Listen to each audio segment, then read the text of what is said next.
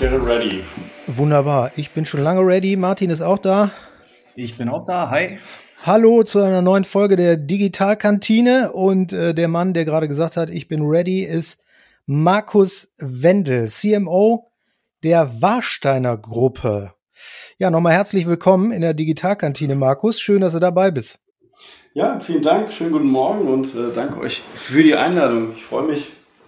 Ja, wir freuen uns auch und ähm, wir haben eben schon mal im Vorgespräch so ein bisschen drüber geplaudert, dass wir auch super froh sind, dass wir dich da haben, weil wir uns von dir viele interessante äh, Einblicke erhoffen in eine global tätige ähm, Getränkemarke in Warsteiner, ähm, die sich, ich habe es eben schon gesagt, bei mir marketingmäßig, äh, weil ich auch sehr sportaffin bin, noch verhaftet äh, ist durch äh, Tennishallen oder den Warsteiner Hockeypark in Mönchengladbach gab es auch mal, äh, mhm. den Hockeybereich und so weiter, die Klitschko-Brüder. Das hat sich mittlerweile alles äh, völlig geändert, natürlich auch äh, durch neue ähm, Mediengattungen, Medienformen, äh, Möglichkeiten, die es da heute im digitalen Bereich auch gibt.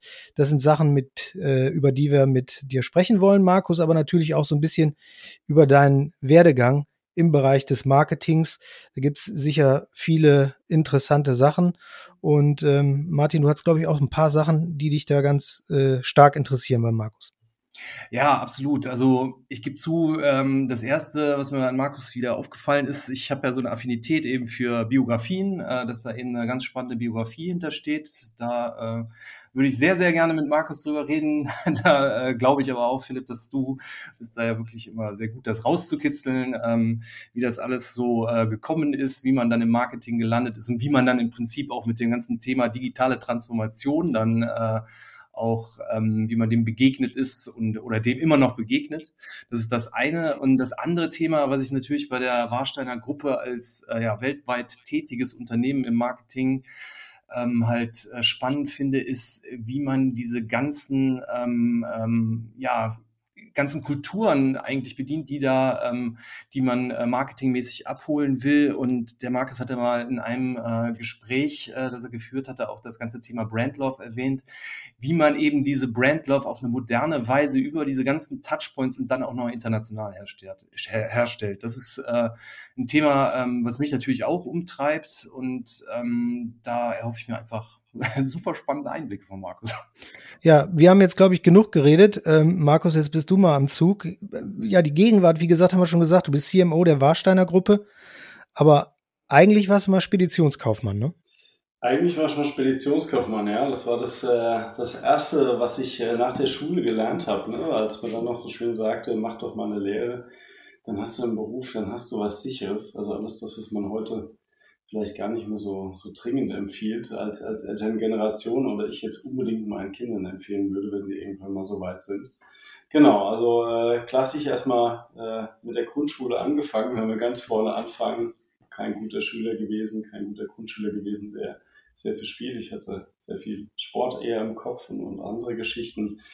Und äh, da hat es mich dann auch ähm, ähm, zu Beginn meiner Schulkarriere quasi nach der Grundschule erstmal auf die Hauptschule gespült. Ähm, die habe ich dann auch klassisch, klassisch beendet ähm, bis zur neunten Klasse. Habe dann gedacht, naja, so handwerklich, das war ja damals so der, der übliche Weg, ins Handwerk zu gehen. Das ist nicht so, ähm, nicht so mein Geschick. Da bin ich bis heute auch nicht so äh passioniert drin, äh, in Sachen mit, mit meinen Händen zu werkeln, obwohl ich da oft sehr neidisch äh, drauf schaue, wenn das jemand gut kann und habe ähm, mich dann entschieden, noch meinen äh, Realschluss nachzuholen auf so eine Art, äh, auf so einer Wirtschafts-, Wirtschaftsschule war das damals schon mit vielen äh, Inhalten der, der Betriebswirtschaft und daher lag das nahe, dann äh, eine, eine kaufmännische Lehre zu machen, weil man auch in Anführungszeichen die Möglichkeit hatte, diese Lehre von drei auf zwei Jahren zu verkürzen. Das äh, konnte ich dann auch machen hatte da echt gesagt, überhaupt keine Ahnung, was ich da machen soll. Und irgendwie hatte ich dann, ich glaube, über Bekannte oder Verwandte den Tipp bekommen, hey, hier ist doch so eine große internationale Getränkespedition,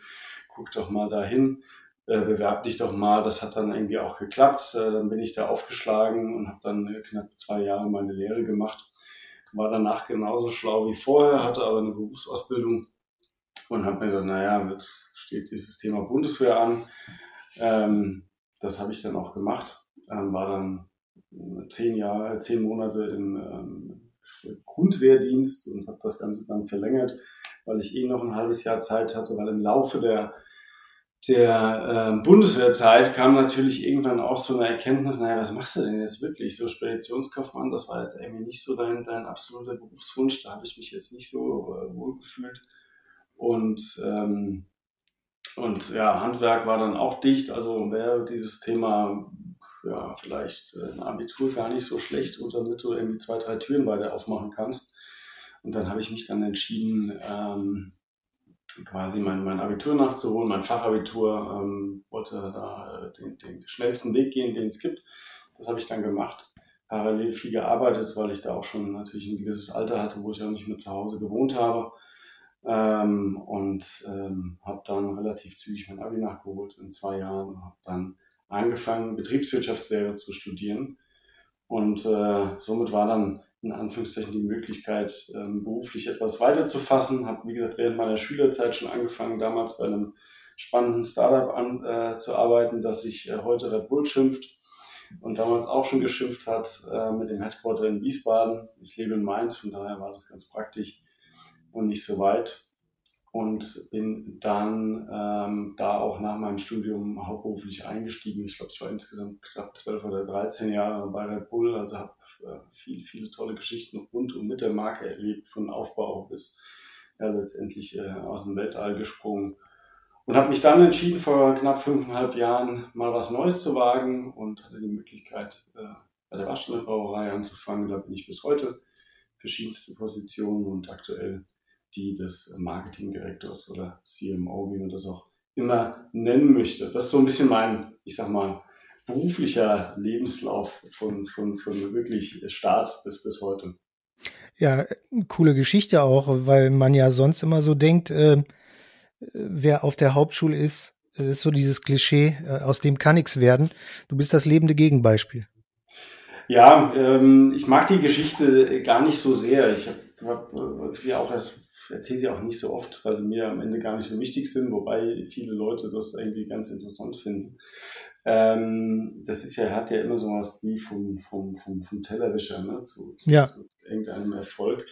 Ähm, ich glaube, man, man ist ähm, dies, dieser Stempel, ähm, der passiert einfach viel zu oft im Leben, ne, dass man sich äh, selbst abstempelt oder abgestempelt wird.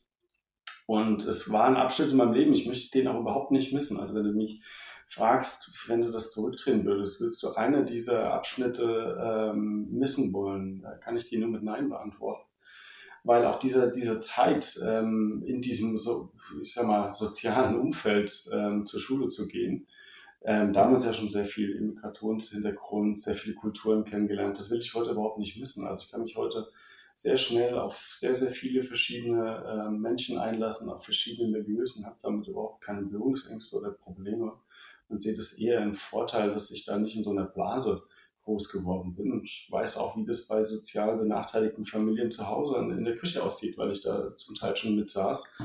Ähm, und irgendwie ist es für mich eher bereichernd, ne? auch diese, dieses Berufsbild des Speditionskaufmanns eigentlich eine Lehre zu machen. Warum hat man die gemacht?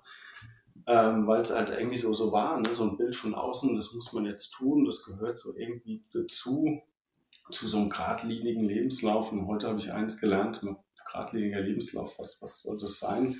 Brauchen wir den überhaupt? Ähm, hilft das am Ende, wenn ich jetzt in meinem, mal in meiner Blase, in meinem Milieu einfach einen Schritt nach dem anderen mache? Das kann zu einem super Erfolg führen, klar, aber ich finde es Leben ein bisschen spannender, äh, wenn man mal rechts und links guckt und das hat sich bei mir eher durch Zufall ergeben. Und von daher bin ich da total happy mit und äh, stelle mich auch selbst einfach nicht ab. Ich habe mich nie als Hauptschüler gesehen, sehe mich das heute nicht, sehe mich aber genauso wenig als als Akademiker. Also ja, ne, ich sehe mich einfach als äh, Markus Wendel, dreifacher Vater, äh, der, der Spiel, viel Spaß am Sport hat und, und äh, viele Dinge in seinem Job sehr gerne macht und einfach äh, ja, lebt. Ja, cool. Schöne, schöne Geschichte auf jeden Fall und äh, gute Meinung finde ich auch. Und ähm, ja, diese, diese Einblicke, die du da gerade beschrieben hast, die man da bekommt, dass die einem später helfen, definitiv klar. Was ich bei dir dann im Werdegang aber auch besonders finde, dass du dann tatsächlich wirklich äh, auf so ein Startup wie Red Bull dann damals auch getroffen bist. Ähm, Wie war der Einstieg da? Was hast du da genau gemacht? Ja, ich habe schon immer, ähm, das ist interessant, viel, viel mit dem Eventgeschäft zu tun gehabt, also fast schon in, in, in Schülerzeiten. Ne? Wir waren, ähm, ich hatte schon immer Spaß, ähm, Events zu organisieren. Wir haben das bei uns im Dorf gemacht, äh, relativ große, ich sag mal, Partys damals, ähm, die wir organisiert haben. Und ich war da immer dabei, hatte da immer Spaß. Das war so auch der erste Schritt, ich sag mal, in das Thema Marketing oder Eventgeschäft. Und ähm, über eine alte Schulfreundin, die damals ähm, bei Red Bull auch äh, gearbeitet hatte, hatte ich das so ein bisschen mitbekommen und die sagte, du, wir brauchen da jemanden, der uns da auch ab und zu ein bisschen unterstützt. Ah, Im Headquarter, das Headquarter waren, ich glaube, zehn Mann Büro damals in Wiesbaden. Ähm, an das Produkt, an die Truppe hat ja auch keiner geglaubt. Ich so, ja, hört schon ganz cool an, spaßige Geschichte kannte natürlich Red Bull auch schon so ein bisschen von diesen Zeiten, dass man das aus Österreich über die Grenze geschmuggelt hat als, mhm. als äh, junger, junger Kerl und ähm, hatte da einfach Bock drauf und das hat auch Spaß gemacht und kam dann da sehr schnell auch mit dieser Leidenschaft ähm, des, der, der Events rein. Hat dann natürlich super viel Sportgeschichten gemacht, also nicht nur Partys, sondern gerade das Sportbusiness ist ja prägend gewesen und das Ganze natürlich auch über dieses Thema Events und, und Promotions aufzuziehen, also ähm, ne, die richtigen Emotionen. Da ist auch so ein kleiner der erste Blick in Richtung Brandlove bei den Leuten zu erzeugen mit dem Produktimage, mit der Produktfunktionalität kombiniert. Das konnten wir über die Maßnahme super spielen. Und äh, das war einfach 12, 13 Jahre eine spannende Reise und ist es ja bei Red Bull bis heute noch. Also ich bin immer noch freundschaftlich mit vielen Kollegen da verbunden und beobachte das immer noch. Das ist einfach Wahnsinn ähm, wie erfolgreich das ist, wie gut das funktioniert ähm, und, und wie sich das immer erweitert. Und das war einfach eine total coole Zeit. Und da war auch jedes Jahr echt ein Geschenk, weil es einfach jedes Jahr auch neu und spannend war und man einfach so viel gelernt hat, so viele Leute kennengelernt hat und einfach bei so vielen coolen Events dabei war. Ähm, das war schon eine, eine, super, super Zeit. Und das war so ein bisschen die, die, die Zeit, wo ich auch immer mehr für mich rausgefunden habe, so während des Studiums schon, dass dieses Thema das, das, äh, dieser Produktvermarktung in Anführungszeichen mir einfach total Spaß macht. Und ich brauche auch ein Produkt, ähm, mit dem ich wirklich mich komplett äh, identifizieren kann. Also wo ich hinterstellen kann, ich mag das auch, wenn ich ein Produkt in der Hand haben kann, wenn ich es konsumieren kann.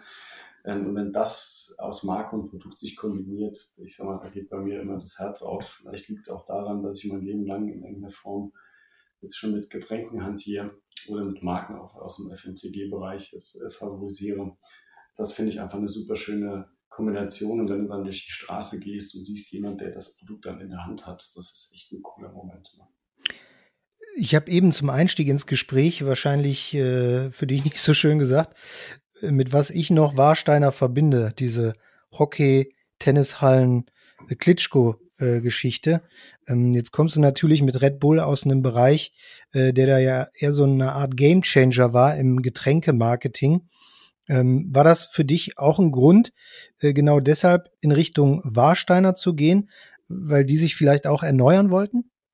Ja, also der Grund des Wechsels war damals schon, dass es eine super spannende Aufgabe war. Ich sage mal, eine der traditionsreichsten Marken im, im Getränk oder auch im Bierbusiness, äh, die ja mal, mal in den Hochzeiten weit, weit äh, der Marktführer, die Nummer eins war.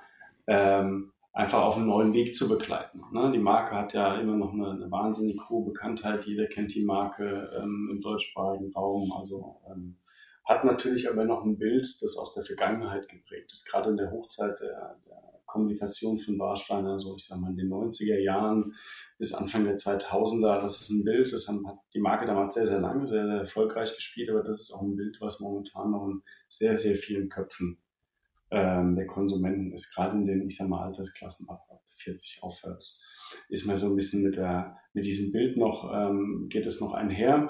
Die jüngeren Konsumenten haben weniger ein Markenbild, da gab es mal ein Jahrzehnt, da hat man jetzt kommunikativ nicht so viel ähm, gemacht. Damit haben, sind wir so ein bisschen in der Schere und das ist das, das der große Change.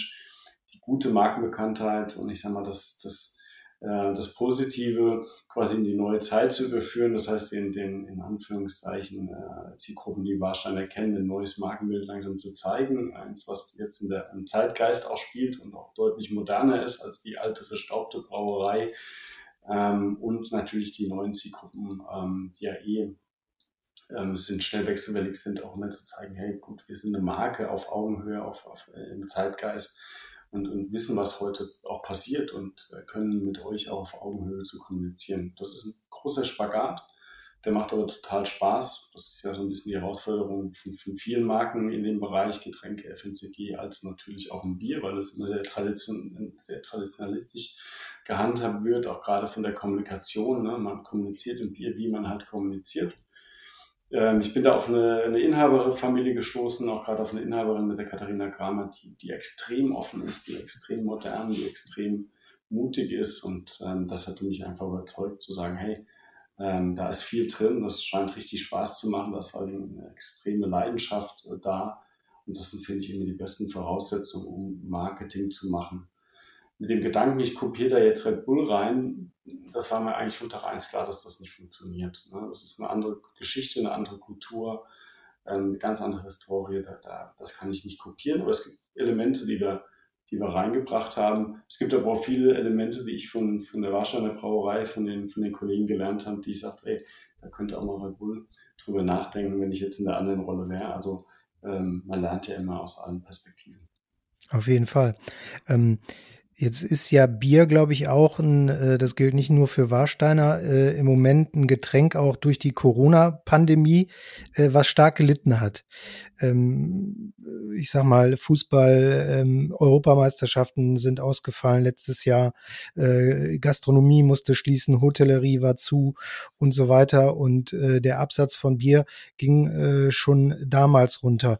Ähm, wie kann man dieses Feld äh, überhaupt generell beschreiben?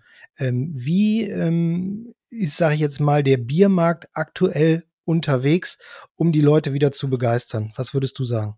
Ja, also erstmal war natürlich Corona für den, für den Biermarkt. Äh, wir sind ja auch äh, letztendlich ähm, mit, mit im selben Boot wie die Gastronomie, Hotellerie wirklich. Ähm, wir sind ja immer noch mitten in der Krise. Ne? Man kann ja gar nicht sagen, dass die für uns in der Form vorbeigeht, beziehungsweise mal schauen, was im nächsten halben Jahr passiert. Also man schaut ja mit viel ähm, ja, noch nicht mit dem euphorischsten Blick nach vorne. Ne? Also wir mussten erstmal durch, weil Bier ist natürlich ein Getränk, das trinkst du, in, oder der Konsumanlass ist natürlich am liebsten mit Menschen zusammen. So, und jetzt fällt erstmal dieser Moment, ich treffe mich mit Freunden, mit meiner Familie zu den üblichen Festen, zu den Straßenfesten, ne, den, den Orts-Highlights, äh, die es da so im Jahr gibt, der fällt erstmal aus. Dazu fällt natürlich diese ganze weiteren klassischen Anlässe, die Feiertage werden nicht so zelebriert und gefeiert. Ne?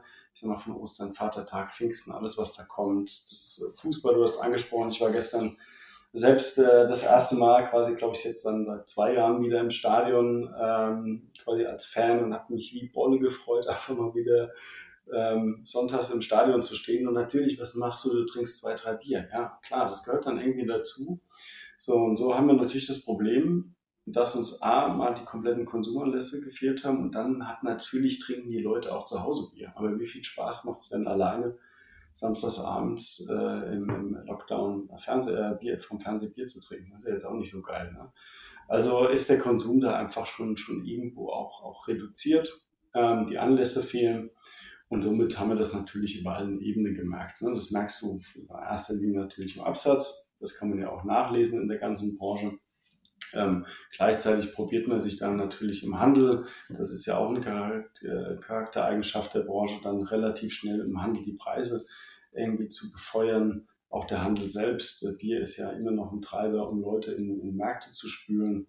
Das freut einen jetzt als Marketeer auch nicht, wenn da auf so, so eine Preisschlacht im Markt anfängt zu herrschen, wertet letztendlich ja die ganze Kategorie ab, ähm, die ja eh schon sehr, sehr, ähm, ich sag mal, aus einem niedrigen Preispunkt äh, oft geprägt ist, gerade im Pilzbereich.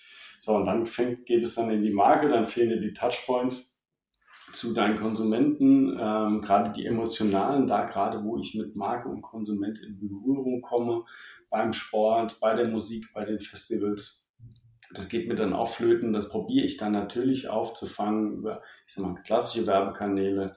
Da zähle ich ja fast digital hier und da schon dazu. Aber am Ende fehlt dir halt eins und du kriegst die Emotion nicht hin. Ne? Und das ist mir gestern auch nochmal so bewusst geworden, als ich im Stadion war, äh, dass diese Kombination aus, aus wirklich der Emotion und dann der Berührung mit Produkt und Marke, dass die eigentlich unschlagbar ist. Und die kriege ich sehr, sehr schwer dann in so einer, in so einer Corona-Zeit abgefangen. Wir haben ein paar ganz gute Maßnahmen gemacht, aber komplett abfangen lässt sich das nicht.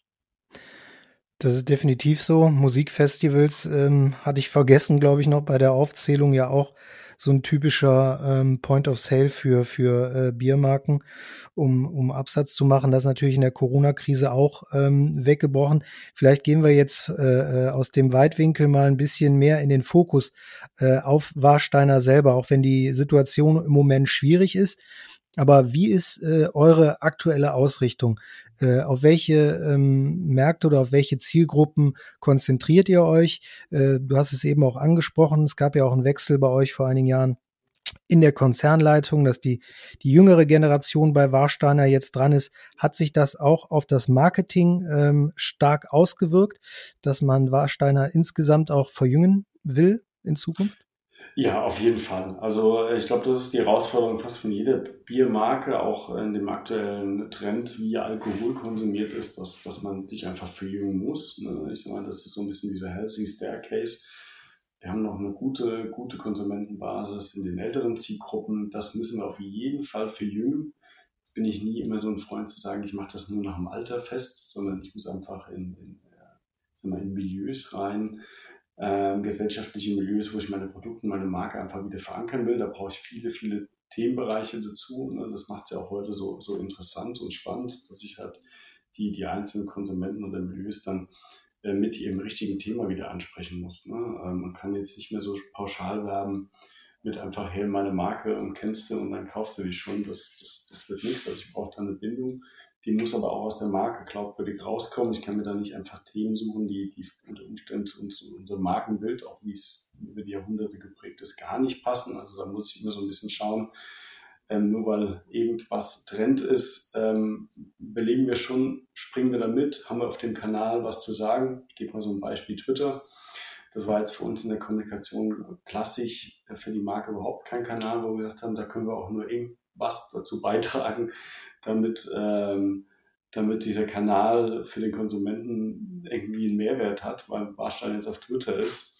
Wir sind es mittlerweile, äh, sind wir auf Twitter, allerdings mit ähm, einem, einem Kanal, der sich Warsteiner GG, also Good Games nennt, wo wir ausschließlich unsere E-Sport und Gaming-Kommunikation laufen lassen. Und das funktioniert sehr gut. Aber alle anderen Markenkommunikationen machen wir zum Beispiel nicht über Twitter.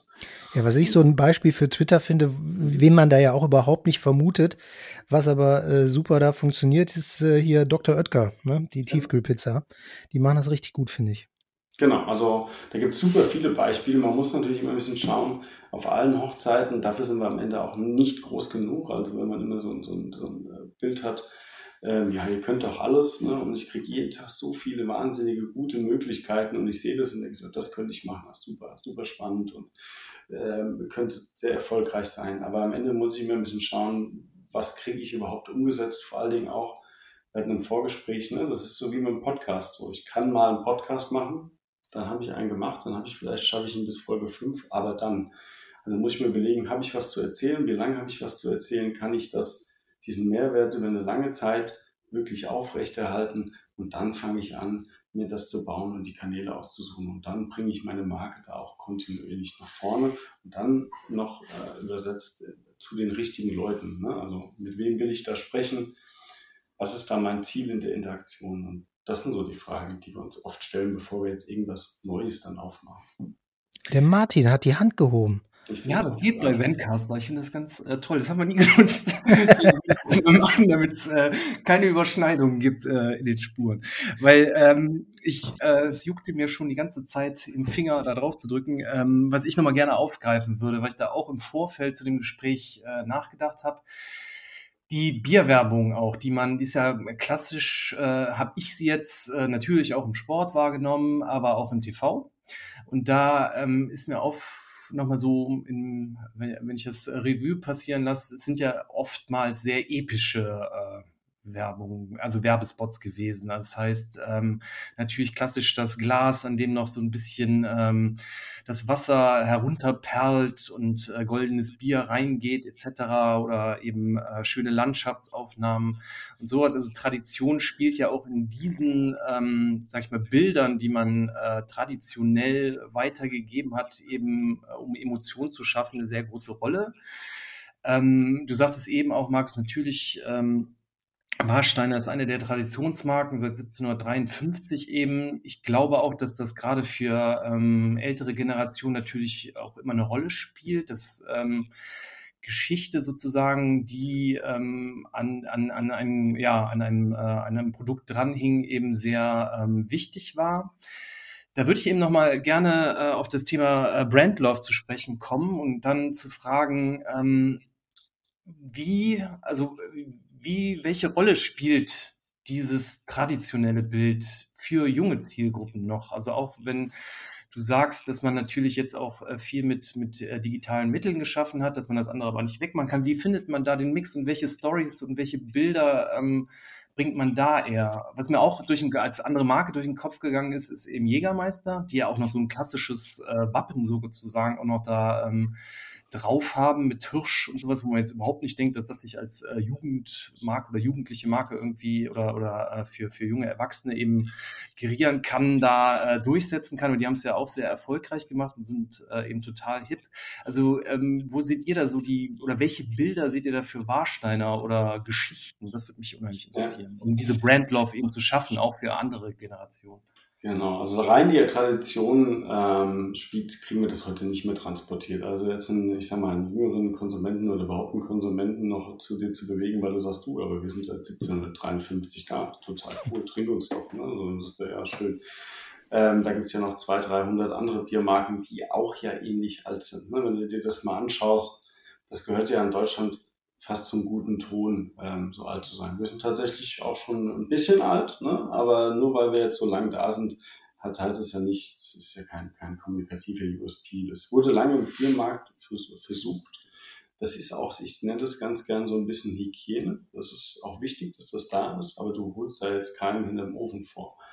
Ähm, also musst du schon, schon schauen. Und was wir halt ganz viel machen, ist gerade zu überlegen bei der Auswahl der Kommunikationskanäle, mit wem, mit welcher Zielgruppe rede ich denn da?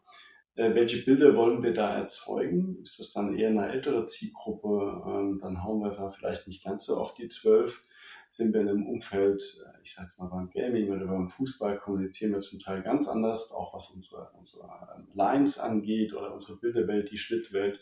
Da schauen wir schon ein bisschen drauf, dass wir uns da auch wirklich anpassen und das Schöne ist ja heute, das, was ich jetzt, ich sag mal, auf Twitter im Gaming mache oder bei der ESL oder bei Rock am Ring, wo wir unterwegs sind, das ähm, kriegt der, ich sag mal, normale ältere Konsument, der auf diesen Festivals nicht ist, im TV ja gar nicht mit. Und das ist ja total, äh, sehe ich als Riesenvorteil, dass ich über die Kanäle dann auch für die äh, Zielgruppen mit den verschiedenen Bildern ansprechen kann. Ne? Und da sind wir natürlich auf Festivals oder im Gaming ganz anders, viel moderner, viel lauter ähm, unterwegs, als wir das dann im TV sind, wobei wir TV dann auch schon spielen, klassisch nicht mit der Luftaufnahme. Wir haben uns für, für eine Produktkommunikation ähm, entschieden und da machen wir zum Teil auch Bierfehler rein sehr bewusste Bierfehler rein. Ne? Da rollt mal eine Flasche rein, da wird eine Flasche aus dem Aus, äh, Eis gezogen.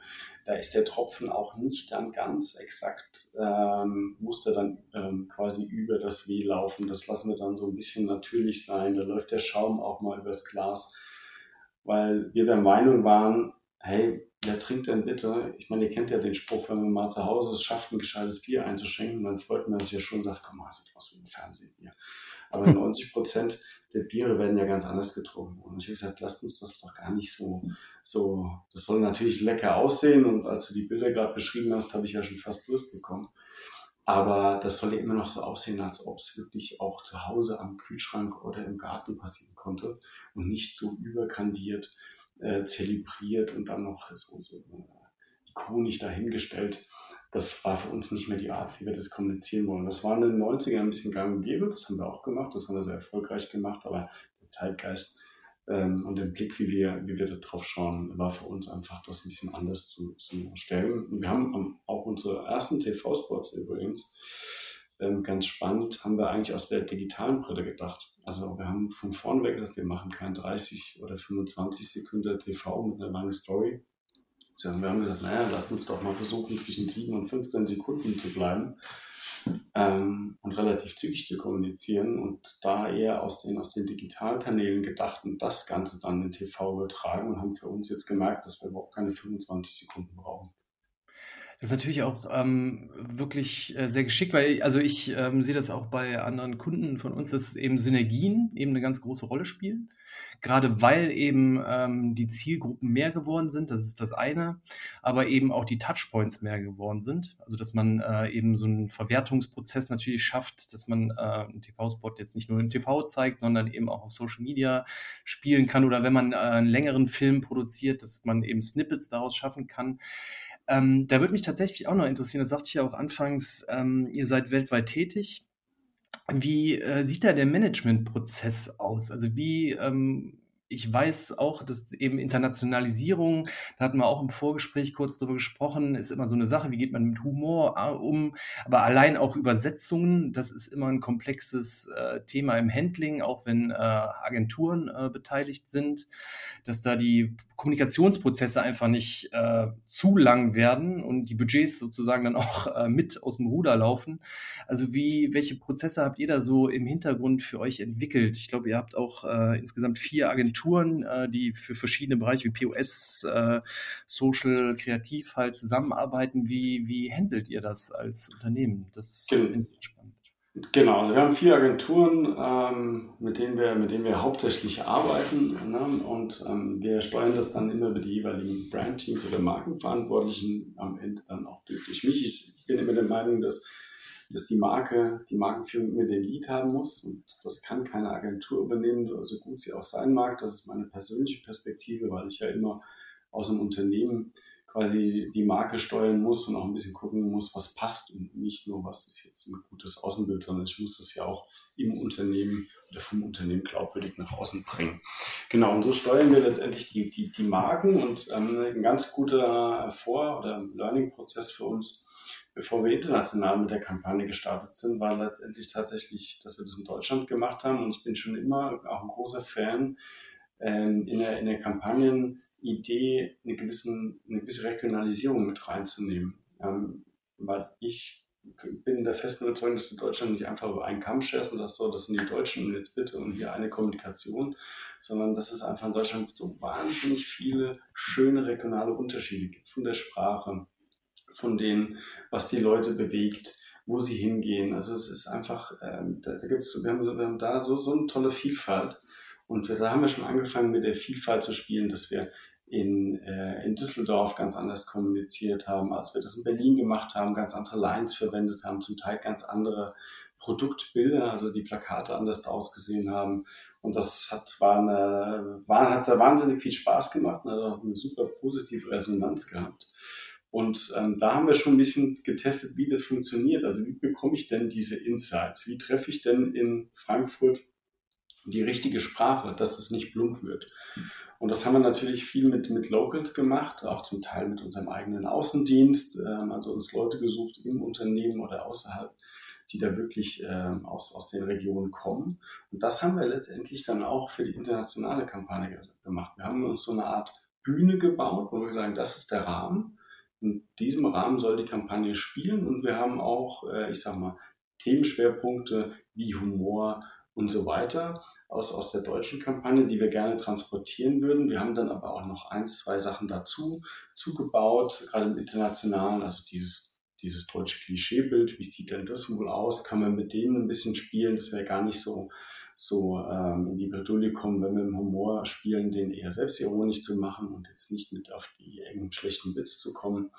Und dann haben wir uns auf die Reise gemacht, entweder mit unseren Kollegen, beispielsweise in Italien und Holland, das zu diskutieren, da regionale Insights rauszukitzeln oder dann halt uns wirklich Leute in Argentinien und so zu suchen, um zu schauen, wie das funktioniert. Das war wahnsinnig äh, lehrreich ähm, für mich und mein Team und dann auch, wie übersetzen wir das und am Ende kommt aber auch eins raus, du musst natürlich dann auch ein bisschen Vertrauen haben ne, gegenüber den lokalen und äh, regionalen Insights. Und das äh, hat, macht bis heute total viel Spaß. Da freue ich mich eigentlich immer am meisten, wenn aus meinem Brandteam eine Anfrage kommt, guck mal, wir entwickeln gerade was für Nepal. Da bin ich dann sofort dabei, weil ich das einfach so cool finde, ähm, wie man es trotzdem schafft, quasi eine, eine, internationale Kampagne dann doch irgendwie wieder zu regionalisieren und dadurch in einer gewissen Form ja auch zu personalisieren. Also es gibt ja auch viele internationale Kampagnen, die ziehen ein Ding durch. Ne? Es gibt ja sogar mhm. äh, viele Marken, die belassen es dann beim deutschen Claim. Jetzt haben wir ja auch einen sehr starken deutschen Claim mit das einzig wahre Warsteiner. Und ich habe gedacht, naja, willst du den jetzt wirklich übersetzen? Wie sieht denn da eine gute Übersetzung aus? Wird ja auf Englisch schon, schon schwierig, ähm, weil es ja auch dieses, dieses Wortspiel nicht gibt. Ähm, er ist sowieso auf der Flasche drauf. Na, vielleicht lassen wir dann den Claim auch genau da, wo er ist. Vielleicht braucht es dann diesen Claim auch gar nicht, bevor er für Verwirrung sorgt. Äh, sorgt. Und das äh, haben wir dann so mal als bestimmten Prozess, so 18 Monate, bis wir das dann so weit hatten. Step by Step, viel gelernt, viel wieder angepasst, ein bisschen was von AB-Testing. Und jetzt haben wir sie aber tatsächlich global raus und äh, das erste Mal in der Unternehmensgeschichte eine globale Marketingkampagne über die Marke Warsteiner mit ihren regionalen Unterschieden, die gewollt sind. Was ja. mich interessieren dürfte, wenn ich ganz kurz einsteigen darf, Martin. ähm, du hast eben im Gespräch auch so ein, äh, kurz erwähnt, äh, dass ja mittlerweile dieser Gesundheitsgedanke beim Thema Bier äh, natürlich auch eine große Rolle äh, spielt und man ja auch äh, mitbekommt, dass insgesamt sowieso so ein, so ein Alkoholfreitrend äh, gerade nicht nur beim Bier, auch äh, bei Gin oder anderen Sachen äh, unterwegs ist. Inwiefern hat das Marketing äh, dementsprechend dann auch auf auf äh, Einfluss auf das äh, Sortiment. Äh, könnt ihr dann äh, durchaus auch mit Studien äh, ankommen sagt, schaut mal hier, die Leute trinken immer mehr alkoholfrei, da müssen wir reagieren? Oder seid ihr nur, sage ich jetzt mal, für die Verkaufe äh, zuständig? Nee, wir haben einen, großen Vorteil, dass ich und mein Team wir auch die, die Neuprodukte gestalten. Also wir machen auch ähm, letztendlich die komplette Konzeption für alle unsere Neuprodukte. Da haben wir jetzt gerade in den letzten drei Jahren auch sehr, sehr viel gemacht ähm, mit, mit unseren alkoholfreien 00-Produkten jetzt ein klassisches 00 noch äh, rausgebracht am Anfang des Jahres. Ähm, wir haben ein sehr großes alkoholfreies Portfolio. Das ist auch so ein bisschen USP ähm, in unserem Unternehmen, dass wir da auch sehr früh drauf gesetzt sind, sind auch die Nummer vier im Markt. Ähm, sind, da, sind da sehr zufrieden mit und sind der Meinung, dass sich das sogar noch weiter, weiter ausbaut. Und deswegen hat das natürlich nicht nur auf der Produktseite, im Regal, im Handel, mittlerweile eine gewisse ähm, Schlagkraft, sondern auch bei uns im Marketing. Also es gibt keinen äh, Marketing-Jahresplan, wo nicht mindestens der, der, der, der zweitgrößte Block sich um das Thema alkoholfrei dreht. Und da spielen wir dann auch wieder ne, mit dem Thema, welche Konsumentengruppe muss ich jetzt mit meiner Marke ansprechen, in welchem kommunikativen Umfeld. Ich unterscheide da gar nicht so gerne zwischen digital und klassisch. Ist diese Diskussion, muss man salopp zu sagen, nicht zu langweilig weil ich sage, du, das ist ein Kommunikationskanal. Ne? Und die beide haben eine Berechtigung, nämlich weil ich was senden kann, was jemand anderes empfängt. Und wenn ich das gut genug mache, dann, dann kann ich den da ähm, emotional, emotionalisieren, bewusst oder unbewusst. Und somit nutze ich das. Und deswegen so, unterscheide ich das gar nicht so gern. Und da ist alkoholfrei mittlerweile echt sehr, sehr wichtig für uns, gerade in diesem sportlichen Umfeld ähm, wo es ja auch immer mehr Restriktionen gibt und mit denen müssen wir auch leben und umgehen. Und zum Teil, und da kommen wir wieder mit meiner Labor-Geschichte zusammen, ist es ja unschlagbar, letztendlich dann ähm, Emotionen, Produktkommunikation und Funktionalität zusammenzubringen. Und äh, das kann ich mit dem Alkoholfreien zum Teil wunderbar im sportlichen Umfeld spielen. So, Martin, jetzt darfst du wieder. Ja, das ist eigentlich äh, fast schon meine Frage und die, die Antwort vorweggenommen, weil ich wollte tatsächlich nochmal fragen, ähm, wie, wie du das einschätzt, diese ähm, Trennung zwischen analog und digital oder beziehungsweise die Zukunft. Ähm, wir haben in vergangenen Folgen jetzt öfter darüber geredet, natürlich äh, auch wegen der Corona-Krise dass ähm, es sicherlich nicht so bleiben kann, dass man jetzt nur noch äh, digital kommuniziert, sondern es ist klar und gerade äh, für euch wird es sehr klar sein, dass ihr ähm, analog im, im Stadion etc., analog in Anführungszeichen, ist natürlich auch immer irgendwie digitale Medien mit drin, ähm, kommunizieren äh, muss und dass das hoffentlich auch wieder äh, sehr stark anfängt. Aber ähm, glaubst du, dass wir ähm, oder, oder was für spannende Entwicklungen äh, erwartest du, wie sich ähm, diese Dinge eben durchmischen? Also digitale Technologien und eben, sage ich mal, der klassische analoge Raum. Das, äh, du sagtest bereits, dass du das ja nicht äh, im Prinzip nicht eigentlich nicht so ganz richtig findest, sondern man sollte eben von äh, Kommunikationskanälen sprechen. Aber äh, was glaubst du, wie Technologie uns äh, zukünftig eben im ja, analogen, hybriden Raum, wie man es immer dann äh, nennen will, halt begegnen wird. Und also vor allen Dingen eben für Marketingzwecke. Das ja. Äh, Fände ich eine spannende äh, Einschätzung, vielleicht auch, wir sind ja jetzt auch schon bei den 40 Minuten äh, für den Ausstieg nochmal.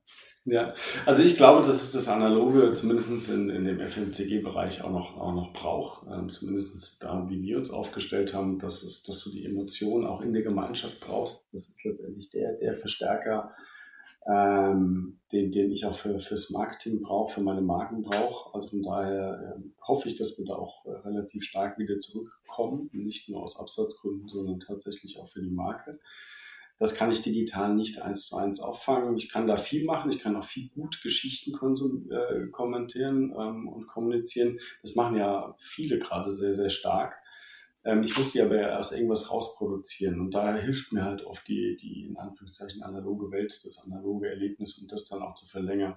Ich glaube aber, dass die Technologie uns dabei hilft, das A weiter und auch vielleicht sogar deutlich emotional ähm, zu verlängern als in der Vergangenheit, indem ich einfach noch einen Eventclip gedreht habe, den irgendwie ein bisschen ausgespielt habe und mich dann darüber gefreut. Ich glaube aber auch, dass auf dem analogen ähm, Event, ich sage jetzt mal auf dem Festival, immer mehr digitale Inhalte auf dem auf dem Event stattfinden, die dann zum Teil live oder ähm, vielleicht auch leicht versetzt dann, dann äh, die Welt ins, die, äh, die, die Beschallung ins Digitale finden, aber das Erlebnis vor Ort nochmal verstärken. Also das sehen wir, was da, was da zum Teil auf, auf Events aufgebaut wird, was sich da nochmal für Erlebnisse erzeugen kann mit den digitalen Möglichkeiten VR und was da alles auf uns zukommt. Da bin ich eigentlich total gespannt und ehrlich gesagt total heiß drauf was, was uns da noch für Möglichkeiten offen stehen. Und dann finde ich das eine, äh, eine perfekte Symbiose. Ne? Ich habe die, die Emotionen in der Gemeinschaft plus den Verstärker vielleicht sogar dadurch noch über digitale Möglichkeiten und das Ganze dann auch zu senden. Ähm, das das finde ich cool. Und da freue ich mich drauf, wenn wir das hoffentlich nächstes Jahr dann auch wieder, wieder Vollgas angehen können. Ja, 42 Minuten. Ich glaube, wir sollten langsam zum Ende kommen, aber ich glaube, wir haben auch wahnsinnig viele spannende Inhalte jetzt äh, gehört. Äh, danke nochmal, Markus Wendel, CMO der Warsteiner Gruppe. Und ähm, falls ich jetzt äh, direkt nach dieser Folge irgendwie habe ich Lust drauf bekommen, mal wieder einen Warsteiner zu trinken tatsächlich. Äh, jetzt gleich losziehen in den Getränkemarkt. Welches Produkt äh, empfiehlst du ganz aktuell von euch? Oh, probieren wir unser neues Brewers Gold, naturtrübes äh, Bierspezialität, sehr mild, sehr süffig total cool. Also kann ich äh, dir empfehlen und äh, zur Not schicke ich dir auch gerne was rüber. Und äh, vielen Dank an euch beiden. Ich habe jetzt auch wieder mal richtig Lust, äh, Bier zu trinken. Es ist ja auch schon gleich zwölf, ne? Da kann man das schon loslegen. Also Philipp Martin, vielen Dank für die Einladung und für die Zeit, die ich genommen habe.